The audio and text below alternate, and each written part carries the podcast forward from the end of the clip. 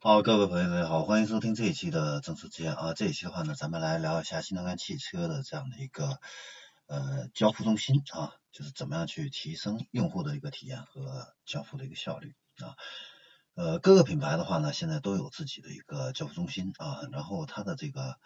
呃功能模块的话呢，也大同小异啊。主要的话呢，就是分成了五个区域啊，那这五个区域的话呢，分别就是接待区。交付区、检测区、中转库和办公区啊。那接待区的话，它主要是做什么呢？除了就是办理这个手续的一个呃交接啊、办理啊，它还有一个休息区。这个休息区的话呢，它有水吧、有儿童休息区。有私密卡座的这样的一个休息区啊，另外的话呢，在这个接待区呢，有的品牌还会设置一个用户的一个活动区域，你比如说特斯拉啊，特斯拉的话呢，它会在这个用户活动区域啊来设置这个讲车啊，也就是说车主讲堂或者是科技讲堂等等啊，有的时候呢还会举办一些其他的一个用户活动啊。那交付区的话呢，它有两种形式。啊，有一种是呢，就是传统的这个交付车位啊，那个交付车位的话呢，有的是室内的，有的是室外的。另外的话呢，就是特斯拉啊，它为了提升这样的一个交付的一个效率，它还有一个自助的提车区啊。那这个的话呢，主要就是针对这些老车主啊，因为他比较熟悉这个提车的流程啊，那你就可以在这个自助提车区进行一个提车。第三个的话呢，咱们就是这个检测区。检测区的话呢，它有两块啊，一个是 PDI 的一个车间检查啊，那，也就是说对这个新车进行一个检查。另外一个的话呢，就是增值服务的一个车间。那在这个增值服务的一个车间里边的话呢，你可以进行一个车辆的一个美容和改装啊。第四个的话呢，就是中转库。中转库的话呢，一般都是室外停车场为主。那如果说是工厂的一个车间。啊，它也可能也会有室内的，或者说是地下的一个车库啊。呃，第五个的话呢，就是这个办公区域了啊。OK，这是这样的一个功能的一个布局啊。那每个品牌的它的这个交付中心的话呢，因为它的定位不同啊，所以呢，它的这个内容跟设施的话呢，也会有所区别啊。你比如说以用户体验为重点的这样的一个交付中心的话呢，它的这个交付区域啊，可能面积就会比较大，配置的这个服务设施也会比较全，接待的人数也会比较多啊。然后这个活动的组织活动这个频次和规模的话呢，都会更高一些。然后还有一些品牌的话呢，它是以交付效率为重点的这样的一个交付中心啊，那它的这个交付车位的话呢就会很多啊，然后与之配套的 PDI 工位还有人员的话呢也会很多啊。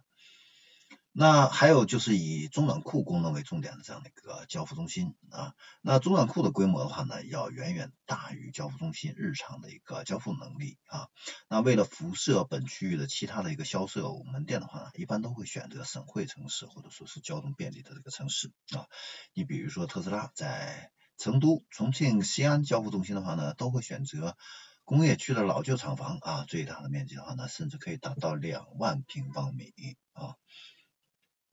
然后的话呢，咱们来聊一下这个呃交付中心的这个交付效率这一块啊。那你像前一段时间啊，十二去年的十二月二十六号啊，上海非凡汽车啊，就是原来的 R 汽车啊，上汽的这个 R 汽车，它的这个交付中心旗舰店啊刚刚开业。那它的这个交付中心的话呢，是占地平面积的话呢是一万平米啊，总共是有十七个交付车位啊。那对比特斯拉的，特斯拉它在北京、上海、武汉的这个交付中心呢，都是在一万两千平米左右啊，但是有这个一百个或者说是七十个左右的这样的一个交付车位，什么意思呢？同样的这样的一个交付面积啊，特斯拉交付中心的这个单位时间的交付台数是非凡汽车的三点五到五倍啊，这一个效交付的一个效率的话呢，就会相差很多了啊。呃，这个呢背后主要还是因为主机厂它的这个交付中心啊，它要解决的首要问题不一样啊。特斯拉它面临的主要问题就是怎么样去提高交付的一个效率啊，因为它这个订单太多了啊，产能又不足啊，所以的话呢，它的这个呃交付中心的话呢是越建越多，而且呢这个车位的这个数量啊，呃，你像去。二零二一年它的这个交付中心的这个交付车位的数量就远远高于二零二零年的这个交付中心啊，它要实现这个最终的目标啊，就是大量快速的进行一个交付啊，这个是它要解决的一个首要的问题。那上海非凡的这个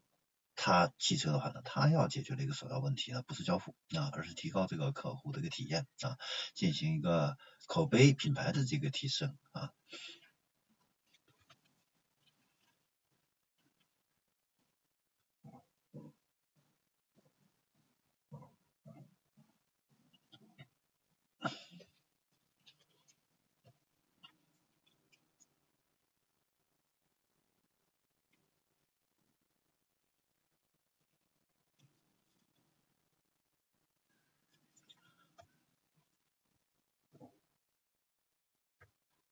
好，最后我们再总结一下啊，就是交付中心呢这个销渠道的一个门店的一个规划和其他渠道规划一样啊，需要结合我们自己品牌的一个产品战略、产销战略、品牌用户定位等等啊，以及自己的发展定位呃发展阶段啊销量的一个情况，还有客户的一个特征反馈，